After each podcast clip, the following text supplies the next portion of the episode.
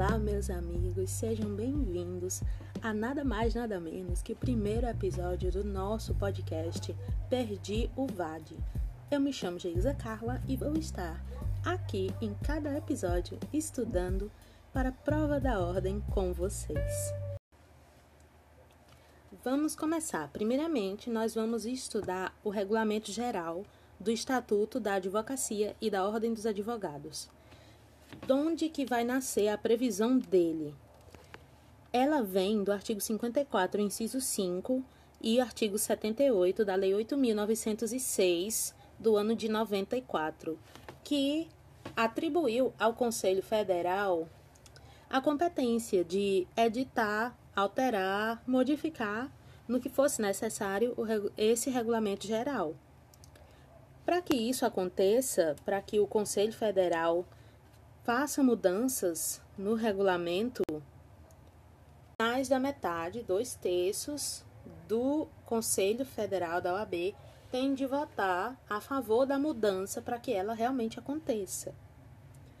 Do que é que trata o regulamento geral? O que é que ele trabalha? Em que é que ele mexe? Bom, ele trabalha na normatização dos temas que não foram tratados no Código de Ética e Disciplina, nos provimentos e nos estatutos da advocacia e da Ordem dos Advogados do Brasil. Então é isso que ele faz. Ele vai complementar estes outros dois documentos, o Código de Ética e o Estatuto. Beleza. Agora vamos ver qual que é a natureza jurídica da OAB. A natureza jurídica da OAB ela é meio complicadinha. Ela tem várias características, tanto de uma pessoa jurídica pública como de uma pessoa jurídica privada. Nós podemos resumir que a natureza jurídica da OAB é de pessoa jurídica que presta serviço público, mas não chega a ser uma autarquia. É tipo assim, ela não recebe dinheiro público, mas ela faz serviço público. Porém, ela não é um ente público. E onde que vai estar previsto isso? Por volta do artigo 44, no seu caput, e o artigo 45 do regulamento da OAB. Agora vamos ver o que, que o regulamento da OAB fala sobre a atividade de advocacia. Primeiramente, nós vamos falar da necessidade do visto do advogado. O que é um visto? É uma assinatura. E o que, que quer dizer isso? No artigo 2 do Regulamento Geral da OAB, ele vai falar que os documentos produzidos ou examinados por um advogado, um documento que o advogado fez, um contrato que ele redigiu, ou esse contrato, ou um contrato que ele editou, ele vai ter de cumprir as exigências legais e tem de ser assinados pelo advogado que fez o serviço ele é obrigado a assinar os documentos que produz. Aqui nós também vamos ter um ponto de atenção. O que, que é? É que os advogados que prestam serviço à administração pública, eles não podem, de forma alguma, consultar ou elaborar documentos, contratos que sejam destinados a serem registrados no órgão público administrativo em que trabalham. Agora nós vamos falar do exercício efetivo da advocacia. Os requisitos para que o efetivo exercício seja comprovado vão constar no artigo 5 do Regulamento Geral. São quatro requisitos que são precisos para exercer efetivamente a advocacia. Primeiramente, a certidão expedida por cartórios ou secretarias judiciais depois, cópia autenticada de atos privativos. Terceiro, certidão expedida pelo órgão público no qual o advogado exerça função privativa do seu ofício. E quarto, indicação dos atos praticados. São esses requisitos que comprovam o efetivo exercício da advocacia. Tem um ponto importante também que é preciso ser levantado os advogados, eles podem desistir das causas, mas eles devem dizer o motivo e avisar antes. Primeiramente, ele tem de avisar o cliente que ele está saindo da causa e posteriormente ao juízo, né? funções privativas do advogado. O jurídico das empresas devem ser formados por advogados e não pode ser formado por bacharel em direito. Ele precisa ter a inscrição na OAB. Advogar também é função privativa do advogado e assistência jurídica também, apenas o advogado que pode realizar. E ficam impedidos de exercer a advocacia os advogados que estiverem em importantes cargos, como diretoria, superintendência, em órgãos públicos. Agora vamos falar do exercício ilegal da profissão. Num resumo assim bem básico, nós podemos dizer que exercício ilegal da profissão do advogado é uma pessoa que não é advogado e está realizando atividades exclusivas do advogado. Essas situações estão regulamentadas no artigo 4 do Regulamento Geral, avisando que o advogado não pode trabalhar em sociedade que não tem registro na OAB, ou seja, se o profissional não tem registro, é ilegal. Se ele formou uma sociedade com outros advogados e não registrou ela na OAB, também é ilegal. No parágrafo único do artigo 4, vai estar tá lá avisando que é proibido o advogado prestar serviço de assessoria e consultoria em sociedades que não podem ser registradas na OAB. Como assim, sociedade que não pode ser registrada na OAB? São sociedades comerciais que não têm nenhum caráter exclusivo de trabalho com o jurídico, né? E essas são as três possibilidades do exercício ilegal da profissão que o Regulamento Geral da OAB trata. E em que é que elas podem incorrer? Além das penas previstas, né, ao exercício ilegal da profissão, também é possível que se responda por falsidade ideológica. Agora vamos conversar sobre advocacia pública. O que, que é, mais ou menos, advocacia pública? Resumindo assim, bem resumido mesmo, são os advogados do Estado. São os colegas advogados que trabalham como consultores, procuradores municipais ou estaduais e também das autarquias ou de qualquer outro órgão público, né? Eles possuem a OAB, eles podem votar, podem ser votados como qualquer outro advogado que exerce a advocacia privada lá para o cliente dele, pessoa física e tal. Aonde que o regulamento geral vai falar da advocacia pública? No artigo 9 ela vai falar que exercem a advocacia pública os integrantes da Advocacia Geral da União, da Defensoria, das Procuradorias e Consultorias Jurídicas dos Estados, do DF e dos municípios, autarquias e fundações públicas também, estando obrigados, eles devem obrigatoriamente possuir inscrição na OAB para poder exercer atividades.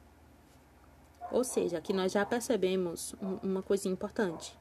A AGU, Advocacia Geral da União, Defensoria e Procuradoria é tudo advogado. A AGU já está bem explicado, né? Porque é a Advocacia Geral da União, mas tipo, o defensor e o procurador, eles também são advogados. No geral, eles estão sujeitos sim às mesmas regras que o advogado normal da advocacia privada.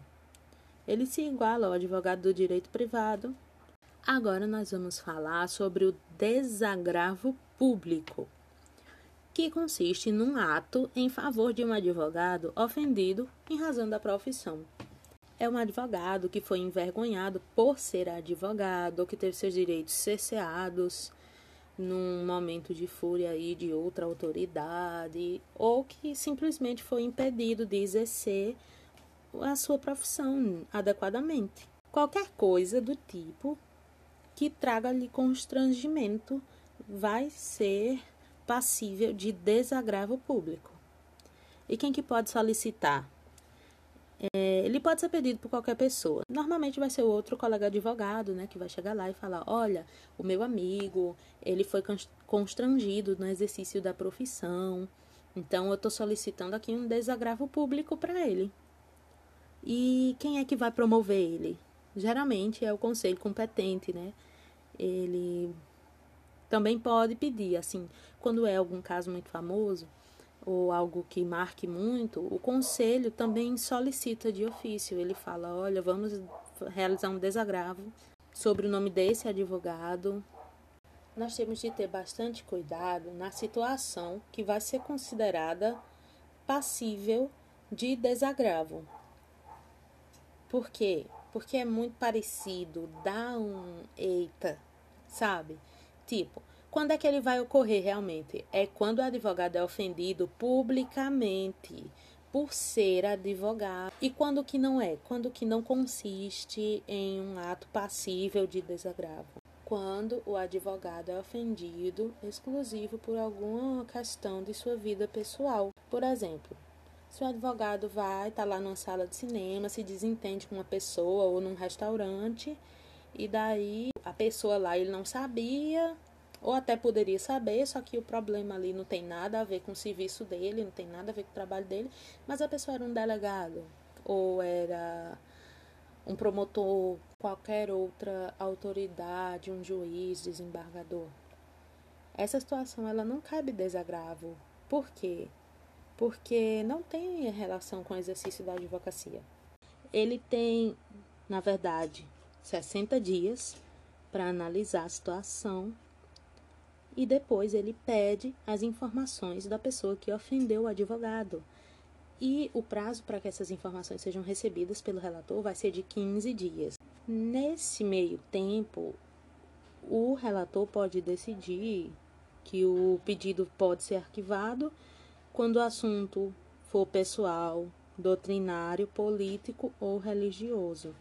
Ou seja, situações que podem parecer que realmente teve influência da posição profissional do indivíduo, mas na verdade não, que foi doutrinário, por uma questão doutrinária aí de entendimento de lei ou por uma questão política, religiosa e pessoal, né? Já no caso da decisão favorável, o prazo para realizar ele vai ser de 30 dias. E, preferencialmente, ele deve acontecer no local onde a ofensa foi sofrida e ou onde a autoridade ofensora se encontrar. Agora vamos ver como que funciona o rito do desagravo. Primeiramente, o pedido é submetido à diretoria do conselho competente. Então, daí, dependendo da urgência, tipo, se for um caso urgente ou com uma grande notoriedade, então ele pode ser concedido imediatamente. Como que é a expressão para isso? Ad referendum. Caso não se perceba urgência no caso, seja algo mais leve, então o relator, o desagravo público ele não vai depender da concordância do ofendido, se um advogado se ofendeu com aquilo, mas ele resolveu não levar à frente, porém um colega dele presenciou a situação e levou essa situação para o conselho, e o conselho acatou, o advogado que não queria que realizasse o desagravo, mesmo sendo ofendido, ele não pode desistir do desagravo, ele deve acontecer. Mas e quando o ofendido é um advogado conselheiro federal ou o presidente do conselho sessional. Como é que faz? Nesses casos serão o Conselho Federal, o de Brasília, né, que vai realizar o desagravo. Então aqui nós já temos dois pontinhos chaves que devemos lembrar. Prazo para decisão sobre o desagravo 60 dias. Prazo para realização de sessão do desagravo: 30 dias. Agora nós vamos falar do compromisso a ser prestado pelo advogado. Esse compromisso ele é assumido no momento da entrega das carteiras da OAB, através do juramento da OAB. E qual que é o texto dele? O texto ele vai estar no artigo 20 do Regulamento Geral e ele consiste em um pequeno parágrafo onde o advogado fala: Prometa exercer a advocacia com dignidade e independência, observar a ética, os deveres e prerrogativas profissionais e defender a Constituição, a ordem jurídica do Estado democrático os direitos humanos e a justiça social, a boa aplicação das leis e a rápida administração da justiça e o aperfeiçoamento da cultura e das instituições jurídicas. Só o advogado que pode ditar esse texto no momento do seu juramento com a OAB, onde ele assume essa responsabilidade. Por quê? Porque ele não pode pedir para outra pessoa que vá lá e fale isso por ele. Sociedades. Qual a responsabilidade dos sócios? Todo mundo ganha e todo mundo perde. Podemos resumir nisso. Por quê? Porque o artigo 40 do Regulamento Geral da OAB, ele fala que os advogados sócios e associados respondem subsidiária e ilimitadamente pelos danos que causarem ao cliente, nas hipóteses de dolo ou culpa e por ação ou omissão, no exercício dos atos privativos da advocacia, sem prejuízo da responsabilidade disciplinar em que possam incorrer. Então, o que isso quer dizer? Como eu falei inicialmente, né, eu já dei o meu resumão, né? Todo mundo ganha e todo mundo perde. Se você ganhou uma causa, o cliente pagou seus honorários, você está lá contente, você tem de dividir com o seu sócio. Lógico, da forma que vocês acordaram aí no início.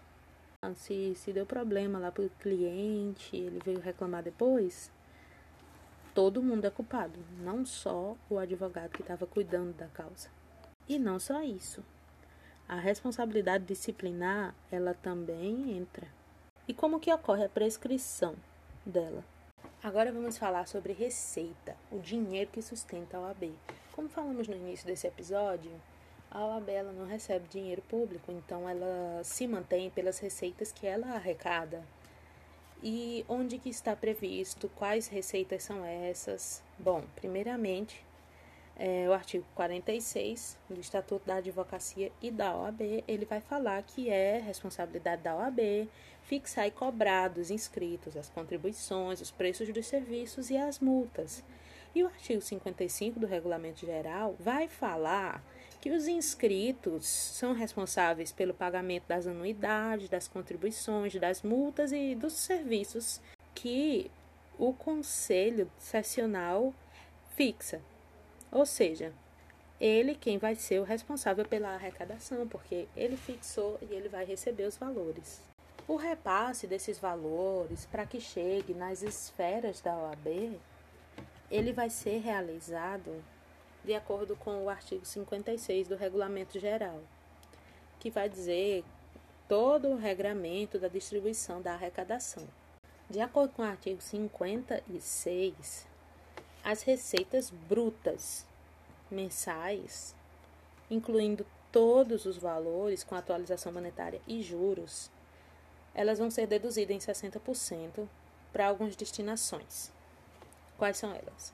10% vai para o Conselho Federal, 3% vai para o Fundo Cultural, 2% para o Fundo de Integração e Desenvolvimento Assistencial dos Advogados, FIDA, e 45% será destinado às despesas administrativas e manutenção do Conselho Sessional. A receita, os valores que a OAB recebe, eles vão ser classificados em três tipos. O essencial vai ser a anuidade. A anuidade é considerada receita essencial todos os advogados pagam. O excepcional, ele ocorre quando a OAB aluga um prédio próprio, quando ela aluga um espaço do prédio dela. E o acidental é a multa, porque ela vai decorrer de um acidente que não era desejado, né? E quem que vai receber esses valores? O conselho sessional.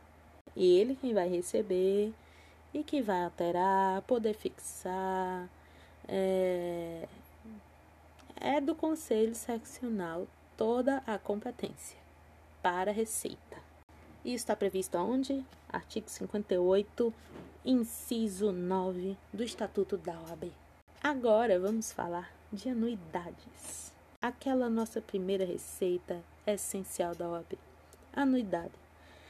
ela não possui natureza jurídica de tributo. Ela não é tributo. A OAB, ela tem 10 anos para cobrar ao advogado inadimplente, mas é provável que na prova haja alguma pegadinha e eles coloquem lá 5 anos.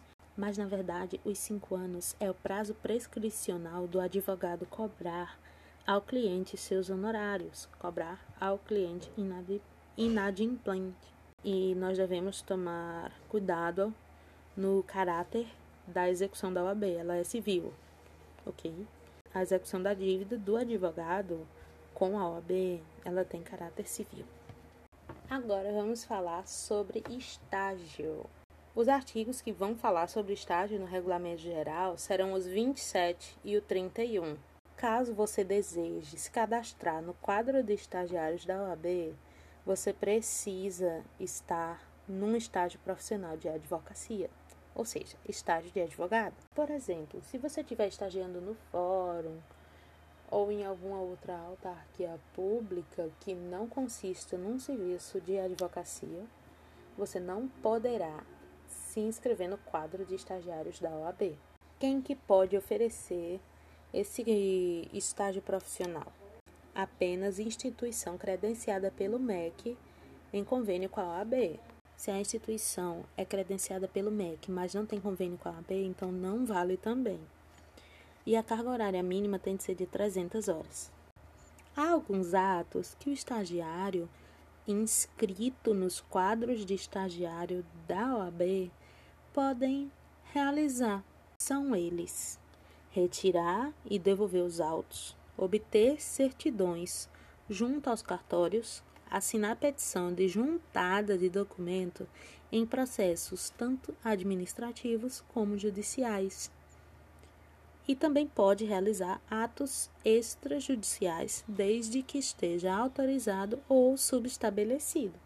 Agora vamos falar sobre os patrimônios da OAB. Eles vão estar junto à Caixa de Assistência dos Advogados e da Subseção e ele é formado por qualquer bem que a OAB venha a adquirir ou possua. Há alguns requisitos para que a OAB possa comprar ou vender.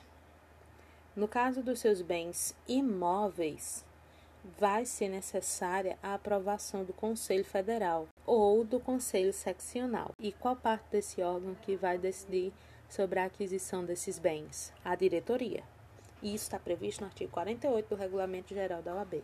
Eu tinha falado inicialmente que essa compra ou venda dos bens imóveis vai precisar de autorização, tanto do Conselho Federal como do seccional. Como que funciona em cada um desses conselhos? No Conselho Federal, vai ser necessária a autorização da maioria das delegações, que são o grupo de conselheiros que representam determinado estado. No tocante ao Conselho Seccional, é a maioria dos membros efetivos que devem autorizar a compra ou venda.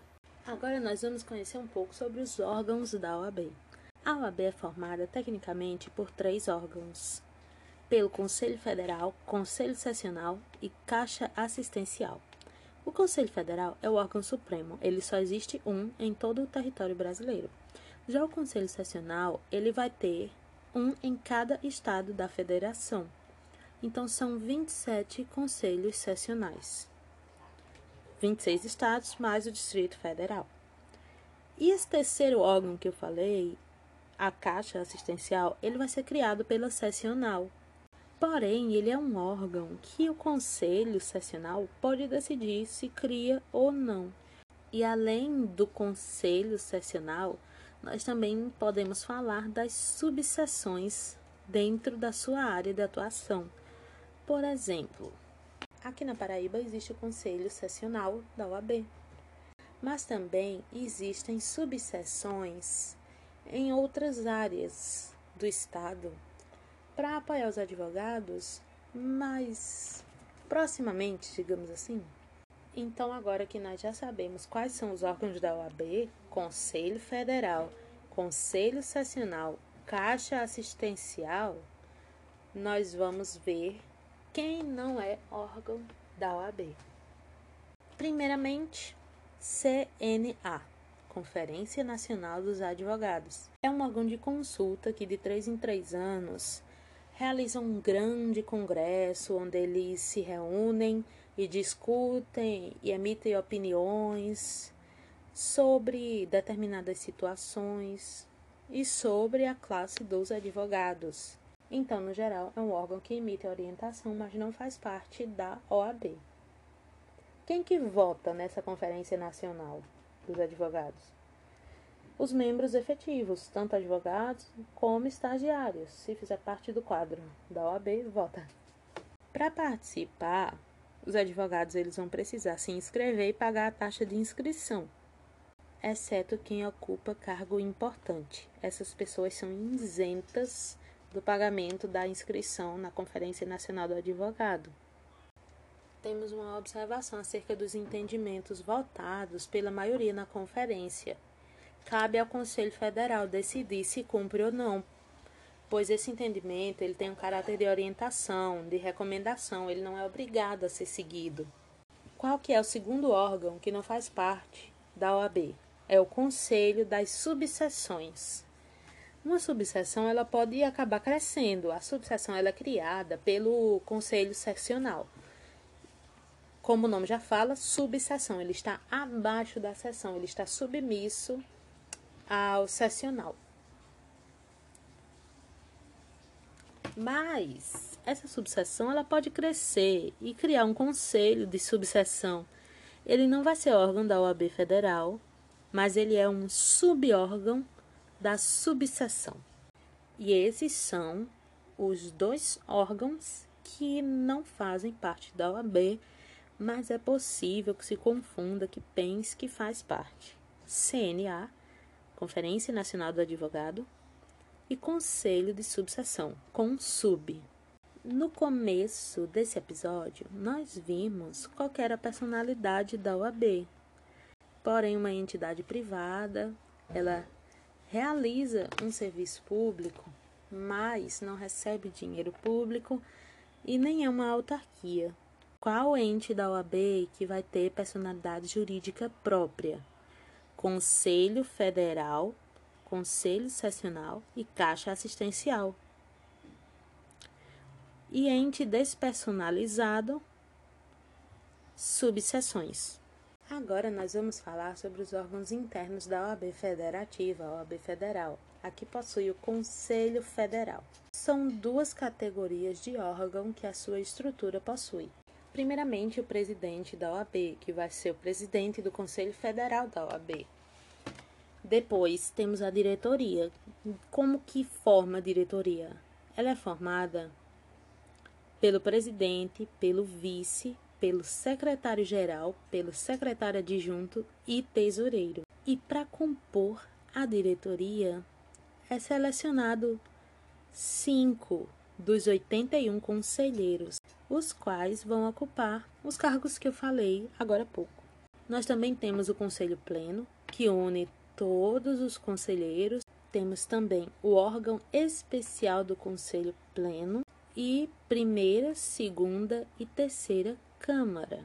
Estes foram os órgãos executórios. Os órgãos consultivos é apenas a Conferência Nacional dos Advogados, artigo 145 do regulamento. Veremos agora como é formado o Conselho Federal. Primeiramente, o Conselho Pleno. O Conselho Pleno é todo o órgão junto, todos os conselheiros, sendo presidido, obviamente, pelo presidente do Conselho Federal da OAB. O órgão especial do Conselho Pleno, ele é presidido pelo vice-presidente da OAB. A primeira Câmara será presidida pelo secretário-geral, a segunda pelo secretário-geral adjunto e a terceira pelo tesoureiro. Então, como vemos, são cinco órgãos presentes e cada um deles é presidido por uma pessoa diferente. As mesmas que compõem a diretoria. Como que é a sequência das pessoas que votam lá, os conselheiros? É pela ordem alfabética do nome deles ou pela idade? Não. É pela ordem alfabética, mas ordem alfabética de acordo com o nome do estado. Depois, vamos supor, Acre, primeiro lá votar, depois tem os outros, e depois dos estados, os ex-presidentes de conselho que estiverem presentes, pois estes possuem direito a voto. Qual é a estrutura do Conselho Federal? Primeiramente, ela é composta pelos membros efetivos, três conselheiros por estado e Distrito Federal. Todos votam. Também todos os ex-presidentes do conselho. Esses, eles em regra, atualmente, só possuem direito à fala, eles não podem votar, podem apenas opinar. Porém, é uma exceção. Os que presidiram o Conselho até o ano de 94. Estes podem votar. Os outros, de 94 até agora, 2021, não votam. Eles apenas fazem parte, eles apenas podem fazer parte da sessão e opinar, mas não poderão votar. Esse pessoal que eu terminei de falar sobre são os membros efetivos do Conselho Federal. Também há a existência dos membros convidados. São os que possuem apenas voz. Eles não têm direito a voto. Quem são eles? Os advogados homenageados com a medalha Rui Barbosa e o presidente do Instituto Brasileiro dos Advogados. São esses membros convidados. São os advogados homenageados com a medalha Rui Barbosa, que são os advogados notáveis né? Presidente do Instituto Brasileiro dos Advogados, também é membro convidado do Conselho Federal e também os presidentes do Conselho Sessional. Eles possuem lugar reservado junto à delegação respectiva, delegação do seu estado. Mas na delegação ele só possui direito à voz. Quem que vota? Os conselheiros federais do estado. Como que é feita a votação dentro desse órgão, do, em qualquer órgão do Conselho Federal? ela vai ser feita pela delegação. O voto ele vai ser um por estado, mesmo que hajam três conselheiros. E depois das delegações que vão falar o seu voto em ordem alfabética, quem vota são os presidentes e ex-presidentes que possuem direito a voto. Essa é a regra, mas há uma exceção. Na exceção, a eleição dos membros da diretoria do Conselho Federal somente votam os conselheiros federais individualmente. Ou seja, para eleger os membros da diretoria do conselho, quais que são os membros? Presidente, vice-presidente, secretário-geral, secretário-geral adjunto e tesoureiro. Para eleger esse pessoal, o voto vai ser individual de cada conselheiro. Como que funciona a atuação dos conselheiros federais? Ela vai estar prevista no artigo 705 do regulamento conselheiros federais, eles não atuam no interesse dos seus representados diretos, eles não atuam focando no interesse do estado que eles representam. Eles atuam focando no nacional, eles buscam o melhor para o país inteiro. Quando se abre para que se escolha as votações e tudo mais, qualquer delegação que tiver interesse na matéria, ela pode atuar, exceto que ela seja suspeita na situação. Ah, e vale lembrar, né, o conselheiro, ele pode sim acumular cargos nos diferentes órgãos do conselho. E também pode ser membro do conselho pleno e membro da Câmara. Aonde que ele não poderá acumular cargo? Em outros órgãos da OAB. Por exemplo, ele não pode fazer parte do Conselho Federal e do Conselho Sessional e da Caixa e da subseção. Ou ele faz parte do Conselho Federal ou ele faz parte do Conselho Sessional. Não dá para ser nos dois. E como que funciona o Conselho Pleno? Como é que as coisas acontecem ali? Bom, nós temos as competências dele aqui e quais que são. E agora nós vamos falar do Conselho Pleno. O Conselho Pleno é todos os representantes todas as delegações, presidentes, todo mundo que faz parte do Conselho Federal junto, unido para resolver algo. E como dá trabalho juntar todo esse pessoal no mesmo momento, essas sessões de conselho pleno, elas não acontecem para tudo. Apenas algumas matérias específicas que são tratadas nela. E é por isso que ele também é dividido em três câmaras. E como que funciona isso? A primeira, a segunda e a terceira Câmara, ela vai ser dividida em 27 conselheiros cada uma. O órgão especial do Conselho Pleno, ele também vai ter 27 conselheiros, mas aí é destacado o quê? Que cada um desses conselheiros venha de uma delegação, como somos 26 estados mais o Distrito Federal. Temos de ressaltar sempre a observação de que o conselheiro federal ele pode acumular cargos, ou seja, ele pode fazer parte da primeira Câmara e pode fazer parte do órgão especial do Conselho Pleno. Mas quem que é atribuído o que aí? Presidente preside o Conselho Pleno. O vice-presidente preside o órgão especial. Secretário-geral, a Câmara. Secretário-geral adjunto, a segunda Câmara. E o tesoureiro, a terceira Câmara. O secretário-geral secretaria o Conselho Pleno.